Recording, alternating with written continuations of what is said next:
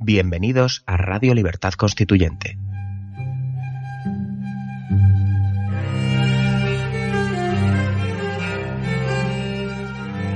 Están escuchando Radio Libertad Constituyente con don Antonio García Trevijano.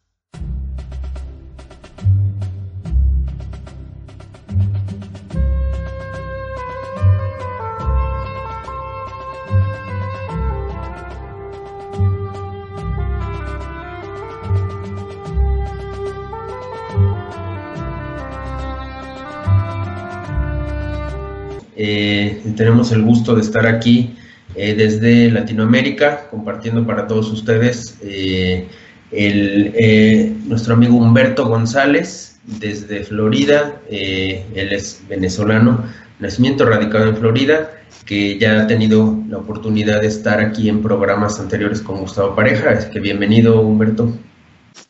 Gracias, gracias, Mauricio y Rodolfo. Y hoy tenemos también el gusto de incorporar a, un nuevo participante de estos, de estos programas de radio y, televisión, que es Rodolfo Reus. Es un abogado eh, mexicano radicado en Ciudad de México, pero con amplia trayectoria en Veracruz y Jalapa, que es uno de los estados de la costa del Golfo de México.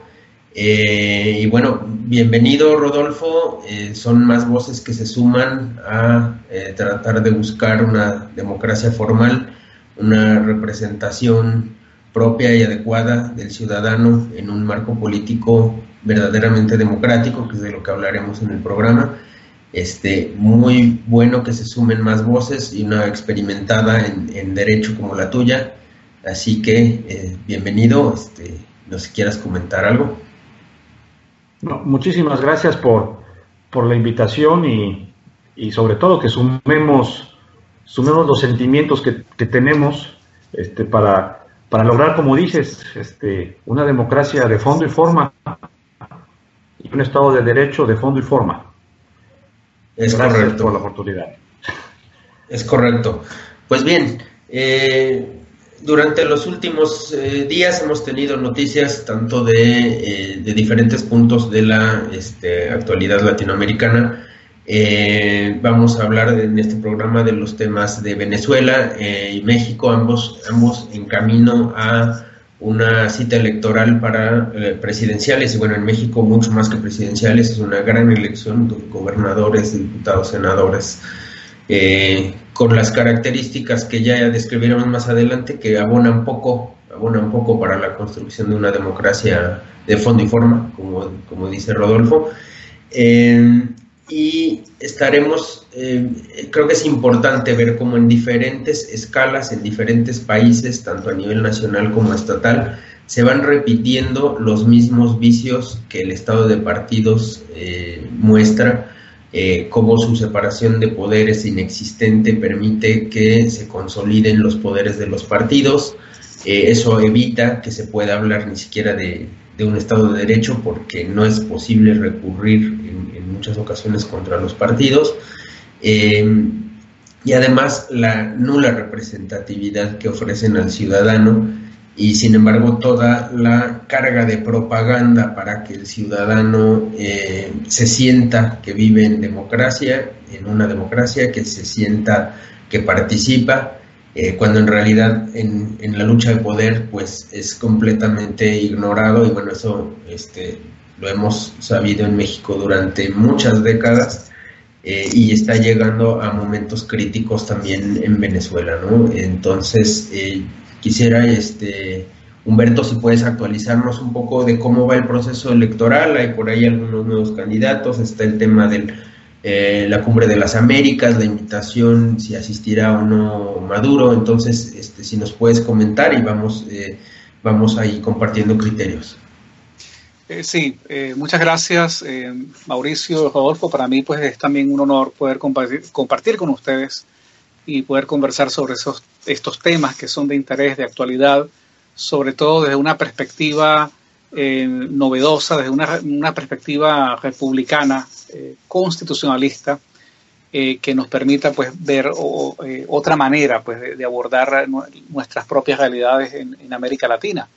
lo que está pasando en Venezuela en este momento es que eh, el gobierno, el régimen, la dictadura, eh, convocó eh, a unas elecciones sin ningún tipo de garantías.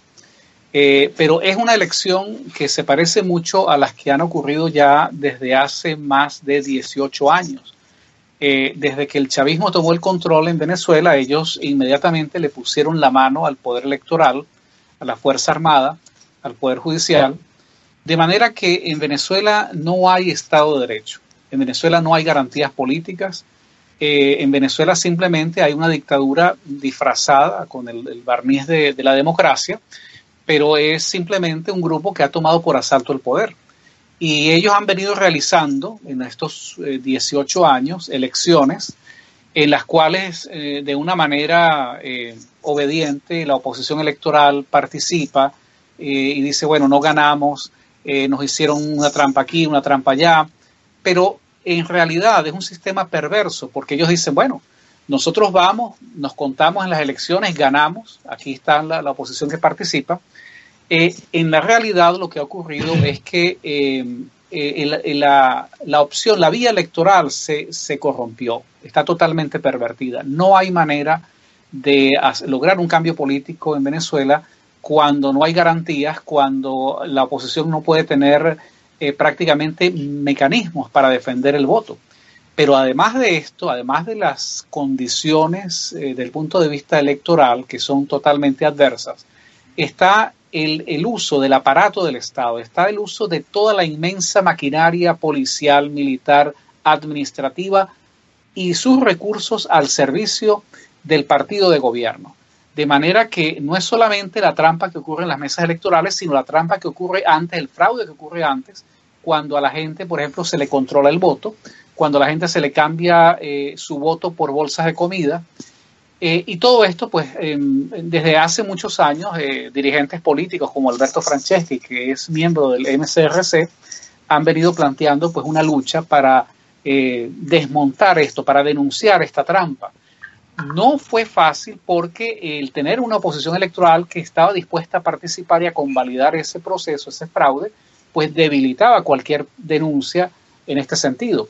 Sin embargo, ya en los últimos dos años eh, eh, es más que evidente el, fraude y la estafa electoral. Por eso mm, hemos visto que la abstención en estos momentos se ha convertido prácticamente en una tendencia mayoritaria, dominante en la sociedad venezolana, eh, y frente a este fraude electoral que el gobierno acaba de convocar, la misma oposición electoral eh, se ha quedado sin ningún tipo de argumento y es muy probable que ellos decidan no participar, pero eso es el resultado de la presión, de la inmensa presión de la gente en la calle. La gente sabe que esas elecciones son fraudulentas, que son una estafa, que simplemente conducen a legitimar la dictadura y la gente no está dispuesta a votar. Eh, por eso, mm, y en este sentido, debo remarcar que nuestro movimiento, que es un movimiento naciente, el MCRC en Venezuela, se ha convertido en un referente para llamar la abstención. Eh, no digamos que eso refleja el crecimiento orgánico del MCRC, sino simplemente que nosotros hemos puesto nuestra plataforma, nuestra gente y nuestras ideas al servicio de ese, de ese inmenso movimiento. Y en este momento eh, es, una opción política para defenderse eh, de la dictadura y del colaboracionismo pues, de esta oposición electoral. Eh, lo que va a ocurrir el 22 de abril es simplemente una mascarada. Eh, ellos van a anunciar un presunto triunfo de, Nicolás Maduro, eh, pero es una estafa electoral. Y por supuesto, nosotros ya anticipamos que ese fraude va a agudizar las contradicciones sociales en la calle, las contradicciones políticas, y por supuesto le abre pues toda, pavimenta pues toda una serie de opciones eh, que no son las opciones eh, institucionales eh, electorales que están completamente negadas en Venezuela, sino de otras instituciones de facto como una movilización, un levantamiento interno de las Fuerzas Armadas o de sectores de las Fuerzas Armadas o una intervención militar internacional. Son, digamos, son temas que podemos analizar porque, por supuesto, no son soluciones perfectas, pero eh, son temas que es importante analizarlos para hacerle pues un seguimiento al, contexto de lo que está pasando hoy en Venezuela. Yo recuerdo que el, la crisis institucional que, que, empezó en Venezuela tiene muchos años, pero tuvo un momento climático el año pasado y que fue cuando yo empecé también a hacer estas, este, estas colaboraciones cuando el, Supremo desconoce a la Asamblea y la Asamblea había desconocido al Supremo por los votos de, la anulación de elecciones, me parece, de tres o cuatro diputados de la oposición en la zona de Amazonas. Es decir, que el, el problema viene de un tema electoral, o sea, de que el tema electoral no está, no funciona adecuadamente y la solución que le está poniendo Maduro es electoral. Entonces está, este, digamos, es, un, es una forma que no puede dar ningún resultado, porque justamente por eso empezó todo, ¿no? Este, eh, digamos, tratando de hacer como una síntesis. Después vino el tema de la constituyente, que también tuvo muchos, este, em, muchas dudas respecto a, su legalidad y legitimidad. Este, y de ahí nació, digamos, el, desbarajuste organizacional en donde los poderes no se reconocían, ¿no? Y de ahí nació la constituyente y de ahí nació la, el, punto en el que estamos ahora. La cosa es que si, si realmente el, tema electoral está, eh, digamos que hecho para darle resultados al, al partido en el poder, este, pues las elecciones no son ninguna garantía para nadie, ¿no? Que creo que esa es un poco la premisa sobre la que ustedes están trabajando.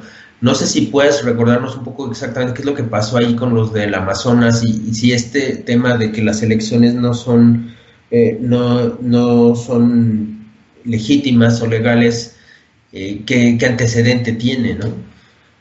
Sí, lo, que pasó allí es que en, el, en diciembre del 2015 eh, la oposición electoral fue a unas elecciones donde em, el sistema electoral que tenía diseñado el, régimen eh, falló y le permite a esta posición electoral que prácticamente tome el control total de la Asamblea Nacional, que vamos a decir es el, Congreso, es el, poder legislativo. Entonces, por una parte, en la oposición eso le da eh, mm, energía, energiza pues esa, esa tesis de quienes dicen, bueno, fíjense, eh, vale la pena ir a elecciones porque se dan cuenta que hemos logrado ganarle al gobierno em, en, este proceso electoral, hemos ganado el, poder legislativo. Y eso pues nos pone a quienes denunciamos el sistema político en su conjunto un poco a la defensiva porque en efecto hay un resultado electoral que no se puede negar, hay un resultado que desde el punto de vista nominal el gobierno reconoce. Ahora, ¿qué ocurre en las semanas siguientes? El régimen anula prácticamente el papel de la Asamblea Nacional y le reduce simplemente a ser eh, un símbolo, sin ningún poder. La sala constitucional del Tribunal Supremo de Justicia, que lo controla el gobierno, toma una serie de medidas, unas sentencias donde anula cualquier posibilidad de decisión que pueda tener la Asamblea Nacional. Le quita todo el poder. Eso es inconstitucional, es ilegal, pero ellos lo hicieron. Y entra esto en una, en una confrontación política donde el gobierno le dice a la oposición, bueno, eh, si ustedes eh, se eliminan, eh, si ustedes aceptan que se desincorporen estos diputados de Amazonas, que por cierto fue una elección transparente, fue una elección, la gente fue a votar, pero ellos simplemente querían quitarle la mayoría calificada a, la oposición en la Asamblea Nacional. Entonces les dice, bueno, si ustedes mismos obligan a esos diputados a desincorporarse, nosotros podemos revisar la decisión del Tribunal Supremo. Pero eh, toda esta serie de situaciones eh, no, no fueron suficientes para que la oposición entendiera que al frente no tiene un gobierno que se comporta de manera normal, institucional, sino a una dictadura que lo que estaba era justamente ganando, procurándose ventajas, ganando tiempo. Eh, la oposición hace desincorporar a estos diputados de Amazonas, le hace esas concesiones al gobierno, eh, modera un poco su conducta, trata de, entre comillas, de portarse bien, de, adecuarse a lo que el gobierno le pide, lo cual, por supuesto, el gobierno eh, utiliza para seguir avanzando, seguir quitándole poder. Y, por supuesto, eh, ellos han venido gobernando los últimos dos años por lo que podríamos calificar de hecho sobrevenido. Ellos siempre convocaron sus, su asamblea constituyente, por ejemplo, eh, fue una, es una cuestión absolutamente ilegal e inconstitucional, al mismo tiempo que estaba desarrollando negociaciones con la oposición. Eh, y lo que quiero significar con todo esto es que eh, la oposición no supo entender en su momento que lo que tiene al frente es una dictadura. Esto no es un gobierno democrático. Un gobierno democrático se somete al imperio de la ley y del Estado de Derecho. Eso no ocurre en Venezuela.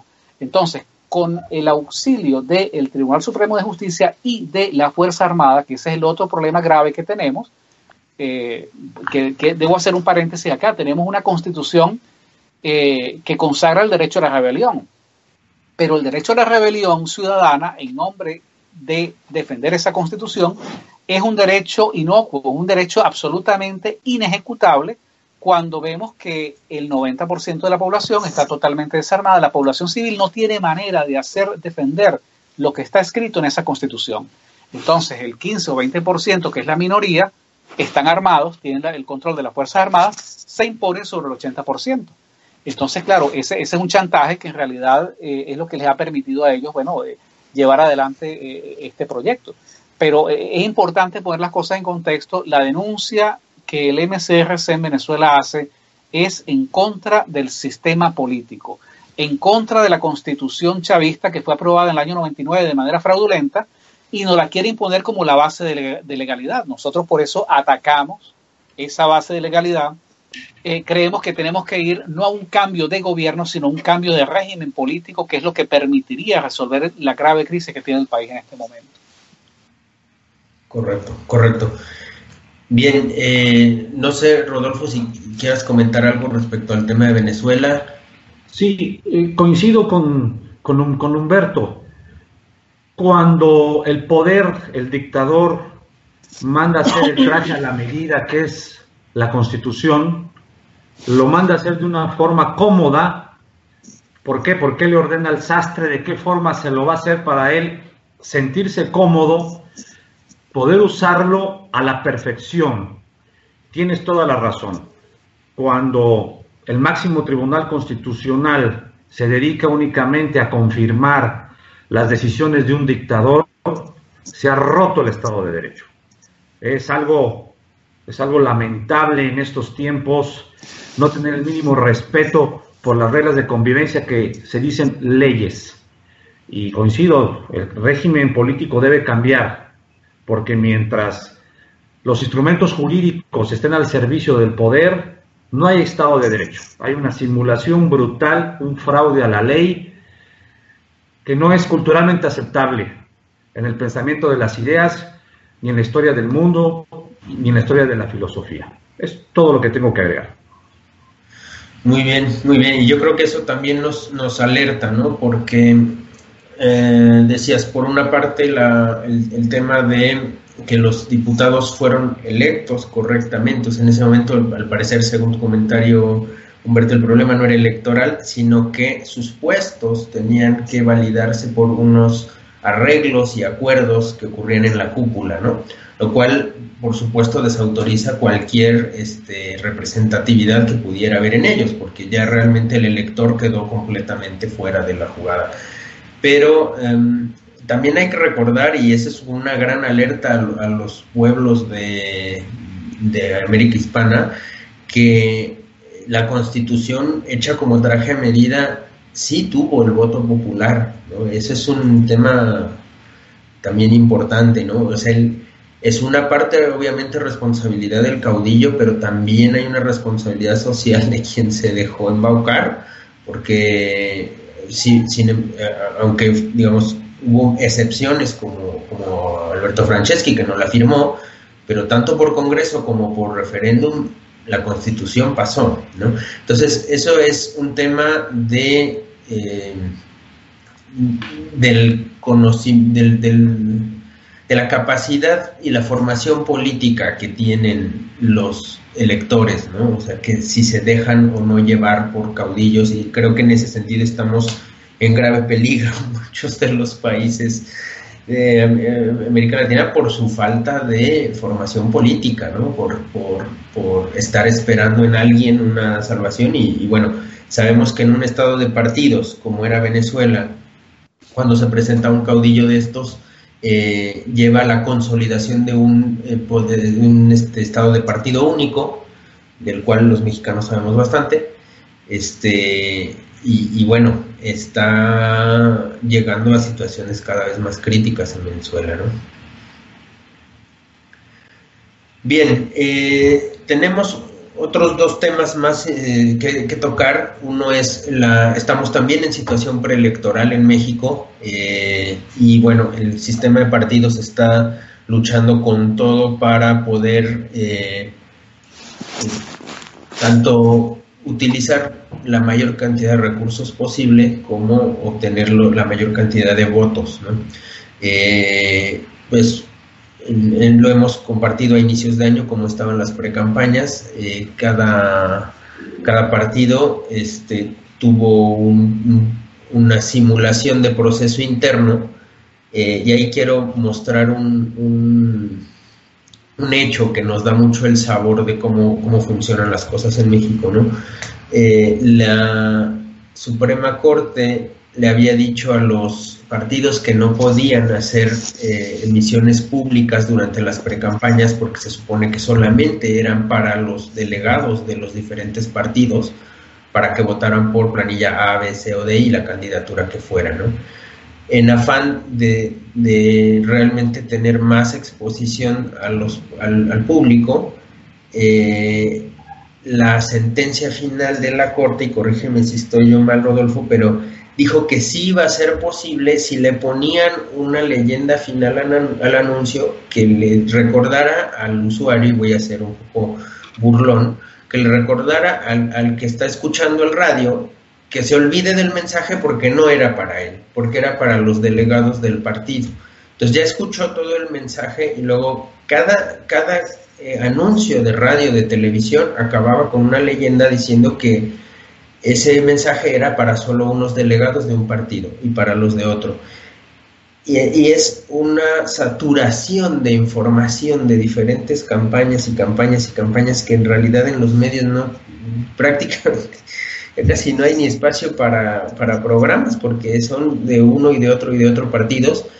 Y, te digo, la simulación de, que existe un Estado de Derecho y de que realmente la ley se aplica, pues está mostrada en ese hecho, ¿no? Como permiten que el mensaje pase cuando se supone que la, la, idea original de la Corte era que no lo podían transmitir al público en general, con esa eh, leyenda al final, ¿no?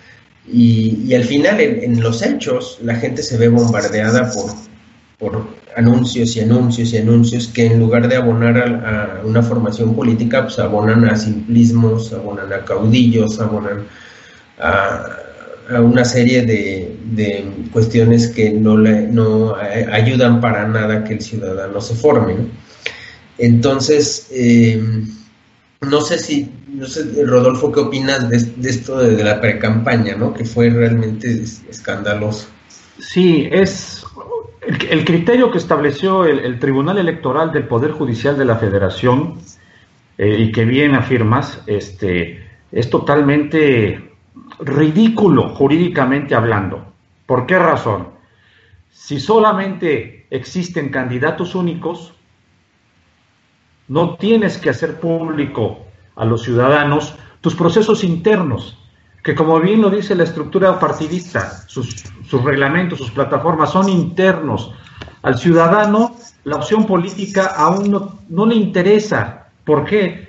Porque es totalmente interna dentro de las reglas internas de los partidos políticos.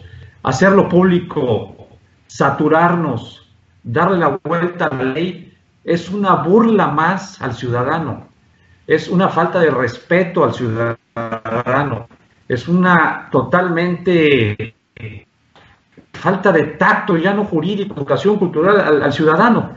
Y realmente, pues, ¿qué podemos esperar del Tribunal Electoral del Poder Judicial de la Federación si los magistrados, en vez de ser imparciales como lo marca la ley, un partido político propone a un magistrado, otro partido político a otro, a otro y a otro. Entonces tenemos un tribunal politizado el magistrado le responde al partido político por medio del cual en los arreglos cupulares que mencionas Mauricio y menciona Humberto, llegaron a ocupar el cargo de magistrado. Y ocupan un cargo de magistrado con un sueldo de 20, equivalente a 20 mil dólares norteamericanos por mes, entre sueldo, compensaciones y otras prestaciones. totalmente vergonzoso para la población mexicana que se paguen esos sueldos a un órgano de administración y procuración de justicia autónomo, entre comillas, Tribunal Electoral del Poder Judicial de la Federación. Esto únicamente abona la desconfianza del ciudadano, está totalmente creando condiciones de que las elecciones no van a acabar en las urnas. Ya en México ya no acaban en las urnas. La última ocasión que acabaron las urnas fue el triunfo de Vicente Fox en el año 2000. Ya sabemos que en el 2006 fuimos al Tribunal Electoral para que validara la elección. Este año vamos a ir también para que el Tribunal Electoral valide la elección. ¿A qué, qué democracia es que en vez de que los ciudadanos en las urnas definan su futuro político, tenga que ir a un tribunal electoral en el cual se repartieron las cuotas de poder todos los partidos políticos. Esto es una vergüenza nacional e internacional y que tenemos que cambiar. ¿Y que, cómo? Con educación, con cultura, para poder lograr los cambios. Pero hay que alzar la voz, que se sepa, que se sepa que México está secuestrado por los partidos políticos. Es lo que tengo que afirmar. Es correcto, y, y, digamos, tú lo, has dicho muy claramente, el tema de que los partidos políticos cuya función era eh, hacer candidaturas hacia el Congreso y hacia los ejecutivos controlen al judicial y a los tribunales, es un ejemplo claro cómo la separación de poderes no se logra, y cuando no se logra, el, los partidos acaparan, que es lo que está pasando, ¿no? Eh, porque imagínate, si ese tribunal es el, es el árbitro, que va a liderar la elección, pues ya te imaginarás el resultado, ¿no? Como, como aquí no hay una preponderancia de un agente, este, como, como podría ser eh, Maduro, el Partido Socialista Único de Venezuela, eh, no lleva una dictadura, pero está, está cerca, bueno, es decir, lleva a una dictadura del oligopolio de partidos, este, porque el, tema es cómo se lo reparten el botín, ¿no? Porque no hay uno que pueda preponderar, pero al final el, tema es el mismo, está uno utilizando al Poder Judicial como un mecanismo para conservar el poder. Y además hay otro, hay otro veneno también ahí en eso de que hayan, no solo es la gente que está recibiendo información que se supone no le interesa, eh, sino que es un caudal de dinero hacia los medios de comunicación y aunque los medios de comunicación puedan o no tener una visión hacia alguno de los otros partidos, después de ciertos años de recibir ese ingreso de la parte electoral, ya no pueden vivir sin él. Entonces le están colocando una espada de Damocles a los medios de que como eso desaparezca, o sea, como desaparezca el exceso de publicidad de las campañas, los medios quiebran. Entonces los medios nunca van a abogar porque la publicidad electoral se reduzca, porque están eh, utilizándola como ingreso. Incluso medios, eh, radios universitarias que no tenían anuncios comerciales están siendo obligadas a tenerlos para, para supuestamente tener una transparencia entre todos los partidos. Entonces es una idiotización del ciudadano, pero también es, este, están con dinero haciendo que los medios se vuelvan dependientes del estado de partidos. Y eso es bien peligroso, bien peligroso porque después no hay voces críticas que puedan ir en contra de lo que los partidos dicen. No sé qué opinan. Yo, quisiera eh, eh, subrayar lo que estás diciendo ahorita. Eh, es, importante. El, yo creo que los medios en el, estado de partidos no solamente, no, no es que sean dependientes, se han hecho parte del estado de partidos, son prácticamente estructuras que operan a un nivel sumamente, eh, digamos, complejo, porque es lo que mm, llamamos la hegemonía cultural. O sea, es todo el discurso político, es la narrativa, es la, dictadura cultural de imponer una serie de valores, estereotipos, contra los cuales, bueno, eh, no es fácil luchar, aunque ahorita yo pienso que con las redes sociales tenemos más oportunidad de hacer eh, una contraofensiva y de, por supuesto, tratar de llegarle a mucha más gente para, para crear un, debate. Sin embargo, em, es, es, una, es, una, es una, una alianza y es, una, es una, una cuestión que hay que resolver, es una contradicción que hay que resolver porque el papel de los medios es absolutamente instrumental para legitimar, para lograr ese, esa aceptación del, del Estado de partido. Es correcto, es correcto. Sí, y no, no, olvidemos el financiamiento público que da el Estado a todos los partidos políticos en México. Es carretonadas de dinero, hablo de miles de millones de pesos por año, este, y donde hay dinero hay corrupción, donde hay dinero hay intereses, y cuando un ciudadano se acerca a los partidos le cierran la puerta, ¿por qué? Pues porque esto es mío nada más, de una, de una limitada, una, hizo un cálculo, ¿cuántas personas gobiernan México? Somos casi 120 millones de mexicanos, alrededor de 200 personajes políticos gobiernan a 120 millones de mexicanos y se reparten todo, tribunales y dinero público. Esto tiene que cambiar, es totalmente inadmisible. Efectivamente, uno de los, de los venenos del, del Estado de partidos es la financiación estatal de, del gobierno a los partidos, que, cuyo origen era eh, la agrupación de gente que tiene mismas ideas políticas como sociedad civil, ¿no? Es lo que, es lo que un partido eh, debe ser, ¿no? Cuando está financiado por el Estado, la cosa empieza a, complicarse porque ya el, partido vive para sí mismo. Y cuando un partido vive para sí mismo, necesita llegarse constantemente de recursos. Y si tiene abiertas las puertas del gobierno, eh, anchas o estrechas, según el sistema jurídico que haya, las va a tomar, las va a tomar y las va a incorporar.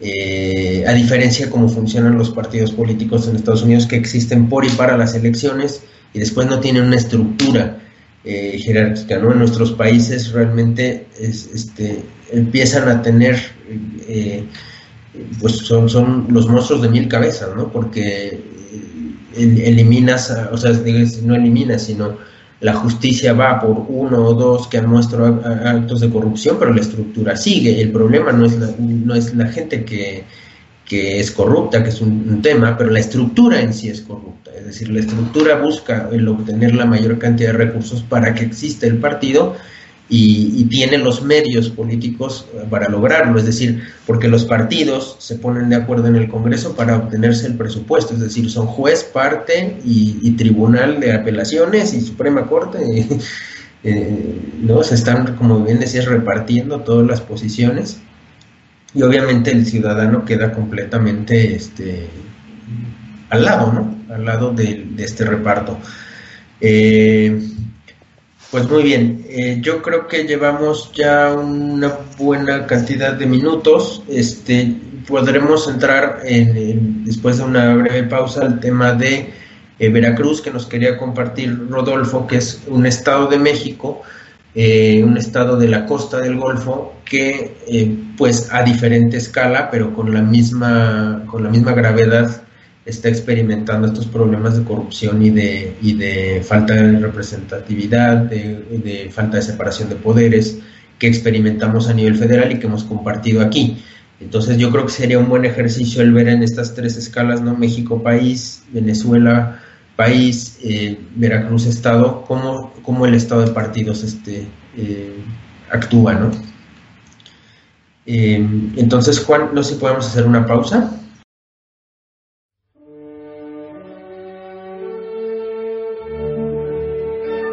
estrenamos nueva web www.mcrc.es. Desde ella podrás acceder a todos nuestros contenidos, diario, radio, televisión, hoja de afiliación. Interactúa con nosotros con el nuevo botón Iniciativas para la Acción. Cuéntanos tu propuesta para ayudar al MCRC en sus objetivos. Colabora con el MCRC activamente. Entra en la web, dinos a qué te dedicas, qué labor puedes desarrollar y nos pondremos en contacto contigo. Todo desde un solo acceso, todo desde www.mcrc.es. Muy bien, después de esta pausa continuamos con el programa de Radio Libertad Constituyente de hoy 19 de febrero. Eh, y bueno, habíamos hablado de los temas tanto en Venezuela como en, México en, el escenario preelectoral, eh, pero aprovechando que tenemos aquí a Rodolfo, su gran conocimiento del sistema político en Veracruz. Yo me gustaría que eh, nos contaras un poco los antecedentes y cómo están en este momento la que también están en, pre-campaña para gobernador. Entonces, este a la luz de, este tema, separación de poderes, representatividad, crear una democracia eh, de fondo y de forma, me gustó, me gustó mucho la frase que dijiste, este, si nos compartes cuál, cuál es el estado de las cosas ahí. Sí, claro que sí. Comento el, el tema del estado de Veracruz porque fue un tema que tuvo trascendencia internacional. Sí. Este, un, un, gobernador señalado por exgobernador hoy, hoy en, en prisión preventiva necesaria en el reclusorio norte de la Ciudad de México, señalado constantemente por actos de corrupción durante seis años por el actual gobernador de Veracruz. Este, si el partido del presidente Peña Nieto hubiera conservado la actual gubernatura, no Javier Duarte, el gobernador, hubiera, estaría disfrutando los miles de millones de pesos que se robó en el extranjero y hasta quizás se tendría un cargo ahorita en la campaña de José Antonio Mit. No fue así en Veracruz. En Veracruz se dio una alternancia. En Veracruz la gente demostró, el pueblo demostró su hartazgo y votó por una opción distinta. El Partido Acción Nacional en nuestra historia moderna este, siempre fue gobernado Veracruz por el partido en el poder, el partido de Enrique Peña Nieto. A raíz de eso y de tanta presión, mm, se descubren cosas totalmente tristes para, para no solo los veracruzanos, para todo México.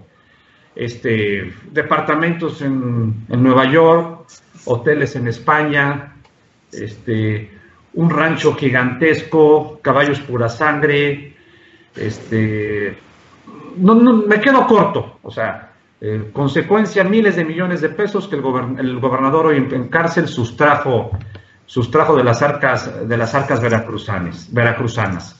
¿Por qué sucedió? Pues cuando el gobernador nombra al Poder Judicial del Estado de Veracruz, nombra a los diputados, nombra al, al fiscal, pues todo lo que él ordena se hace. Es una Alteza Serenísima, etcétera, etcétera, ¿no? Este, el tema es que em, llegó un momento en que, a pesar que Veracruz recibe anualmente un presupuesto de aproximadamente 110 mil millones de pesos, eh, no había para pagar jubilados, pensiones del Estado, sueldos, eh, totalmente vino un estado de desapariciones forzadas que ahorita está latente, que se está empezando a actuar. A lo que quiero llegar es, tuvo que haber alternancia política para que todo esto se supiera y empezar a haber responsables de los actos de corrupción. En la cárcel existe, está el exgobernador Javier Duarte de Ochoa con, tres procesos penales y los que se acumulen.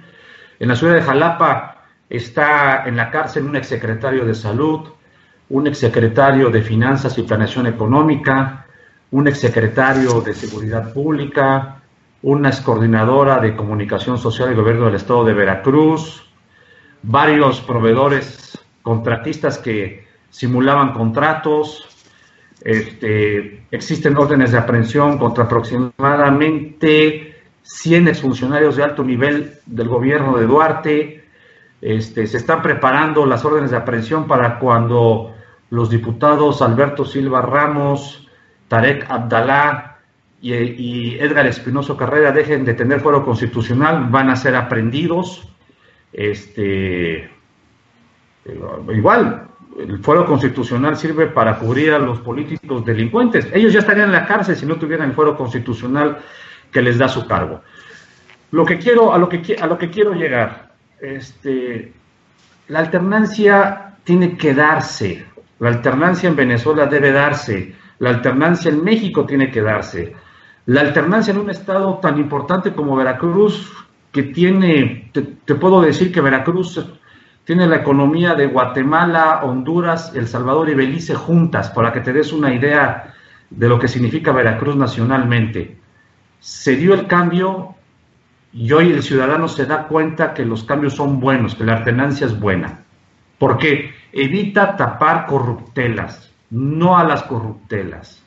Eso es muy importante y los ciudadanos debemos siempre poner nuestro granito de arena para que haya alternancia. No podemos permitir que gobernantes con tanto poder lo conserven. ¿Por qué? Porque el poder vuelve idiota al más inteligente y vuelve ladrón al más honesto. El poder absoluto desmedido. A lo que quiero llegar es que los sistemas constitucionales estatales este, deben funcionar a cabalidad y esto únicamente se logra con la alternancia política que permite un cambio de cabezas en los mandos de gobierno, pero también alerta y sobre todo focaliza el tema en los ciudadanos que ya son más prudentes a la hora de tomar sus decisiones. Es a lo que, a lo, que, quiero, a lo que quiero llegar, que nuestro movimiento, este, la bandera que, que tenemos es alternancia política para lograr un pleno Estado de Derecho Constitucional y las leyes que deriven de ese sistema. Sí. Muy bien. Y bueno, por ejemplo, en, el, en, el, en Veracruz, en realidad no había salido el, PRI, ¿no? Tenía ya cerca de 100 años gobernando el PRI. Sí. El Veracruz, en Veracruz, desde que existe, después de la Revolución Mexicana, que se funda el partido, después de varios nombres, el nombre fue Partido Revolucionario Institucional, nunca había existido alternancia en el estado de Veracruz.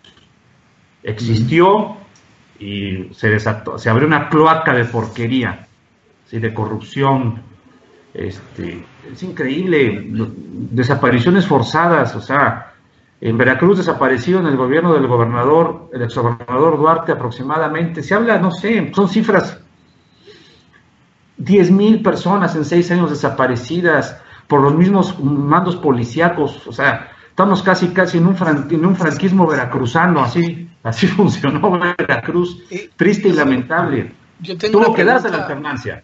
Eh, Rodolfo y eh, Mauricio, eh, para un poco entender más lo que, lo que Rodolfo está explicando, yo tengo curiosidad, es un poco de ver si aparte, con lo cual estoy de acuerdo, aparte de la alternancia o la alternabilidad, que es una es necesario para, para justamente refrescar la administración, para prevenir la corrupción, pero aparte de esa, de esa alternancia, ¿qué mecanismos jurídicos, eh, legales o eh, qué estructuras hay dentro del marco jurídico en, Veracruz que impida que los que vienen, que son nuevos, no cometan los mismos atropellos, las mismas cosas de los que estaban antes? O sea, ¿qué impide que los nuevos no cometan, eh, no asuman la misma conducta?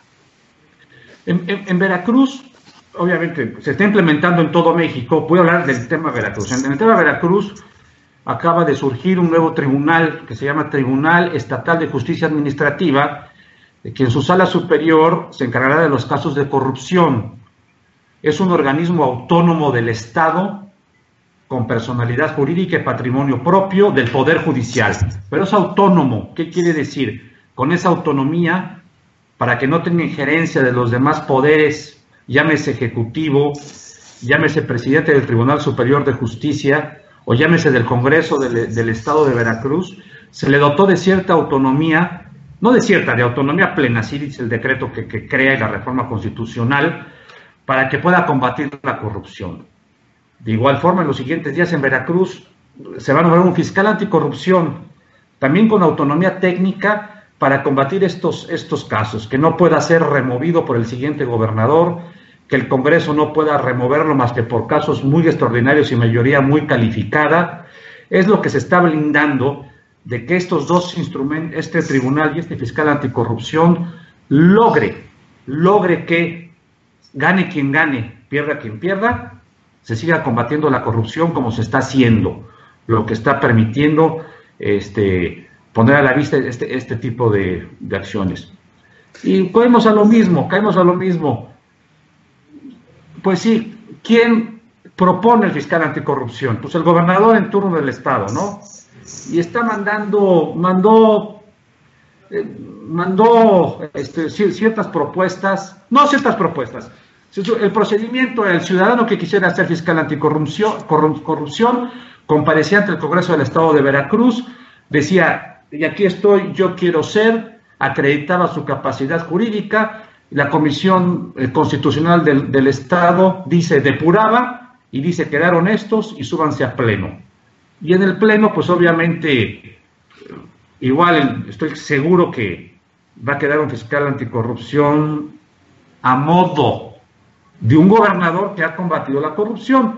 No lo estoy avalando, pero, pero debía ser de veras un fiscal autónomo que no tuviera, autónomo y técnico y con, capacidad moral y jurídica para poder desempeñar su cargo como se debe. Punto a favor, bueno, pues sí, va a influir en este fiscal anticorrupción, quién será, pero él es un ejemplo de combate a la corrupción actualmente. Ha hecho lo que ningún gobernador de Veracruz en toda su historia ni de los demás estados de la República Mexicana ha hecho.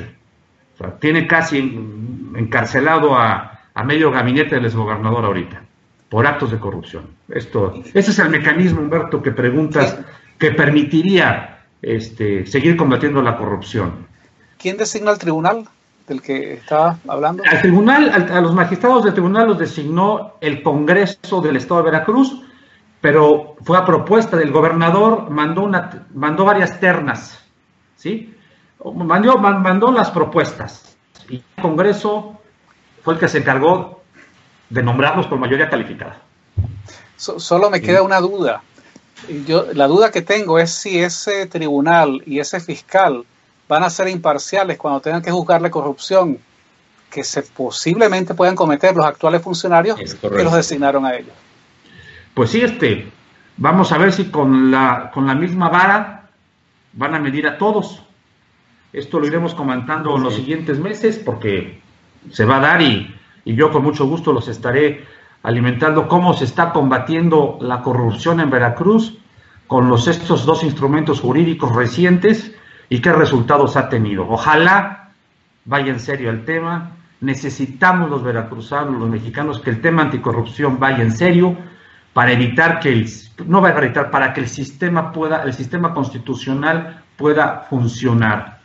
La corrupción es un cáncer que está totalmente matando a nuestro sistema político y constitucional.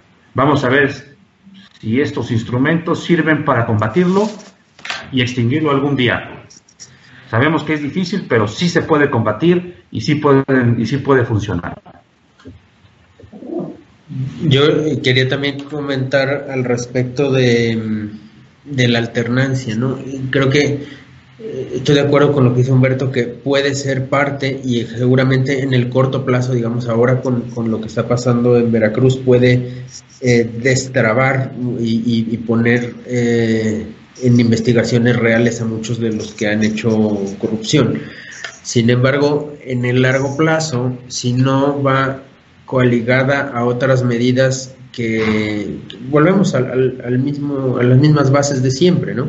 Que separen poderes y que den representatividad, eh, tiene un pronóstico histórico pues negativo, ¿no? Es decir, el mismo México federal eh, estuvo 12 años el PAN, eh, me parece, recuerdo que con el PAN inició la Auditoría Superior de la Federación, y la Auditoría Superior de la Federación tuvo unos resultados muy malos respecto a la gestión del, del Partido Acción Nacional. Sin embargo, nunca pudieron prosperar porque en algunos momentos eran, eran bloqueados, ¿no? Entonces, eh, efectivamente, eh, veo así como una luz amarilla que eh, la alternancia en sí sola requiere de otros instrumentos para que la ciudadanía, que es la que generó, como bien dices tú, en la elección de Veracruz, generó ese cambio, eh, mantenga cierto poder sobre sus políticos, cosa que el, tema es que en lo federal nunca pasó. Es decir, en lo federal llegó un nuevo presidente con el Congreso dividido y, la, la, respuesta, digamos, del PRI ante la ante que ya era impresentable en, la mesa internacional un, presidente de un, partido único eh, fue crear el estado de partidos y el estado de partidos es donde estamos. Sin embargo, el estado de partidos no pasó la prueba del ácido de la corrupción, más, más, que, más que limpiar al país del, del PRI, la corrupción les entró a todos porque empezó así. Empezó como un reparto en donde el, PRI fue dando diferentes gubernaturas y al final, como bien dices, en el 2000 ganó limpiamente la elección Fox, ¿no? ya la elección no era un tema, pero cuando empezó a ser corrupto el, PAN tampoco se llegó a, demasiados, este, a demasiada mejoría, ¿no? Y es creo lo que la ciudadanía volvió a a, poner a, Peña Nieto en los pinos, ¿no? Cosa que la, gente que, que, vivimos en los noventas, en los ochentas y noventas, no podemos creer que la gente pidiera el PRI de nuevo, ¿no? Em, y bueno, em, estaremos ahora en una elección en donde el, que va en punta, López Obrador, no ha gobernado nunca. Eh, sin embargo, y si tú puedes, este, Rodolfo, escuchar mis, mis, algunos de mis intervenciones anteriores, yo le veo eh, que es, es, es, más del mismo estado corrupto de partidos, ¿no? Que digamos ahora lo que está haciendo es abriendo la, su, partido a que entren de diferentes partidos, gente que antes fue su enemiga, gente que trabajó para el PRI, gente que trabajó para el PAN.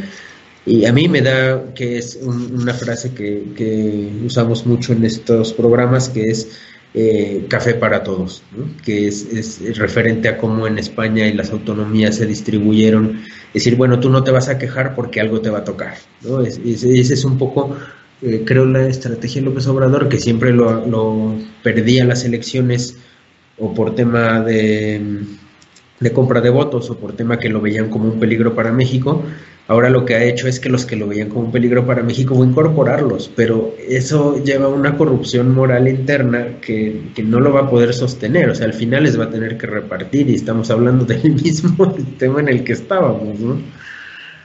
Sí, sí, sí, claro, te comento, bueno, voy a hacer una, una analogía entre España y México. En la época de la independencia estaban los realistas y los insurgentes, ¿no? Entonces, este, les regalaban a los, a los, a los que apoyaban a Fernando VII, les regalaban sus camisas de satín muy bonitas. De ahí nace la palabra chaquetero, ¿no? Les daban su chaqueta. Esos eran Fernando VII, ¿sí? Pero después vieron que el movimiento realista pues iba a perder, ¿no? Entonces pues se quitaron sus chaquetitas porque tenían un color, no recuerdo el color para no incurrir en un error histórico, y los insurgentes tenían otro color que usaban, se pusieron sus nuevas chaquetas, y eran los mismos. Exactamente. López Obrador está rodeado de los mismos políticos que, están, que han llevado a México al estado en que estamos. Por lo tanto, es un embaucador. Eso es lo que es ese señor. Está rodeado de corruptos, pero si están con él, se les perdona. Si no están con él, no se les perdona.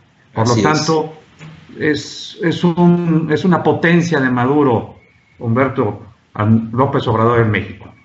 Un embaucador. Tiene la lógica del caudillo. Un vividor de la política. ¿Y por qué de la política? Porque el sistema de financiamiento público y legal lo permite. Triste, lamentable. Hay que cambiar. Hay que cambiar y y el ciudadano es el que logra los cambios. Muy bien, pues efectivamente eh, creo que esa es, eh, es, una buena frase de cierre, el ciudadano es el que logra los cambios, este es un movimiento ciudadano para la República Constitucional precisamente porque eh, defiende el, hecho de que en la lucha de poder no, este, no esperamos nada del Estado, porque el Estado en su, en su constitución de fuerzas lo único que puede hacer es acaparar poder.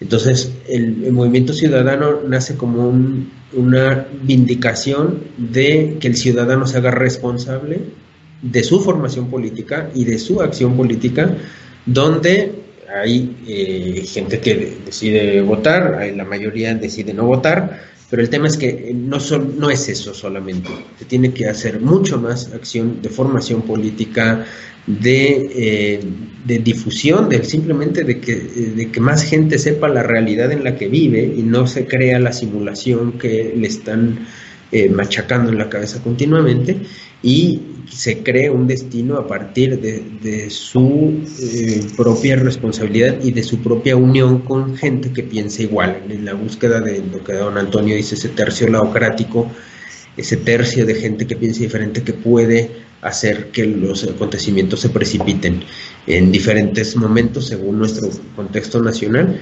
y pues eh, yo creo que ya eh, hemos cubierto el tiempo del programa. Yo les agradezco mucho a ambos por su, valiosa aportación. Este, excelente la, última imagen que tienes de cómo se cambia la chaqueta. A mí me acordó también este personaje de Doctor Sivago, ¿no? que de ser un gran, eh, no sé si recuerdan, este noble que era del, del, grande del zarismo, que se vuelve grande del partido, y, vamos, que si hubiera vivido 100 años sería grande del estado de partidos actual, ¿no?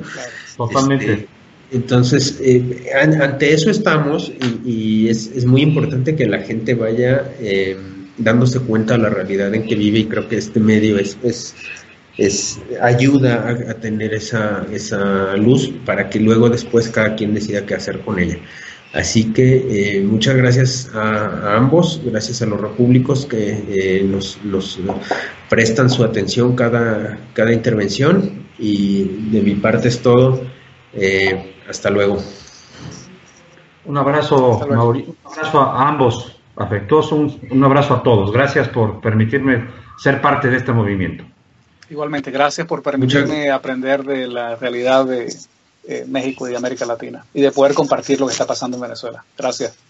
Muchas gracias, Humberto, y le agradecemos también en la técnica a Juan Manuel Peña.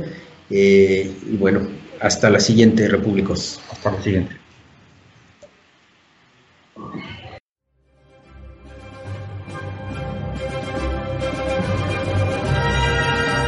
Gracias por haber escuchado Radio Libertad Constituyente. No olviden visitar la parrilla de programación en la nueva página web del Movimiento de Ciudadanos hacia la República Constitucional, en la dirección www.mcrc.es. Radio Libertad Constituyente. La libertad viene en nuestra busca.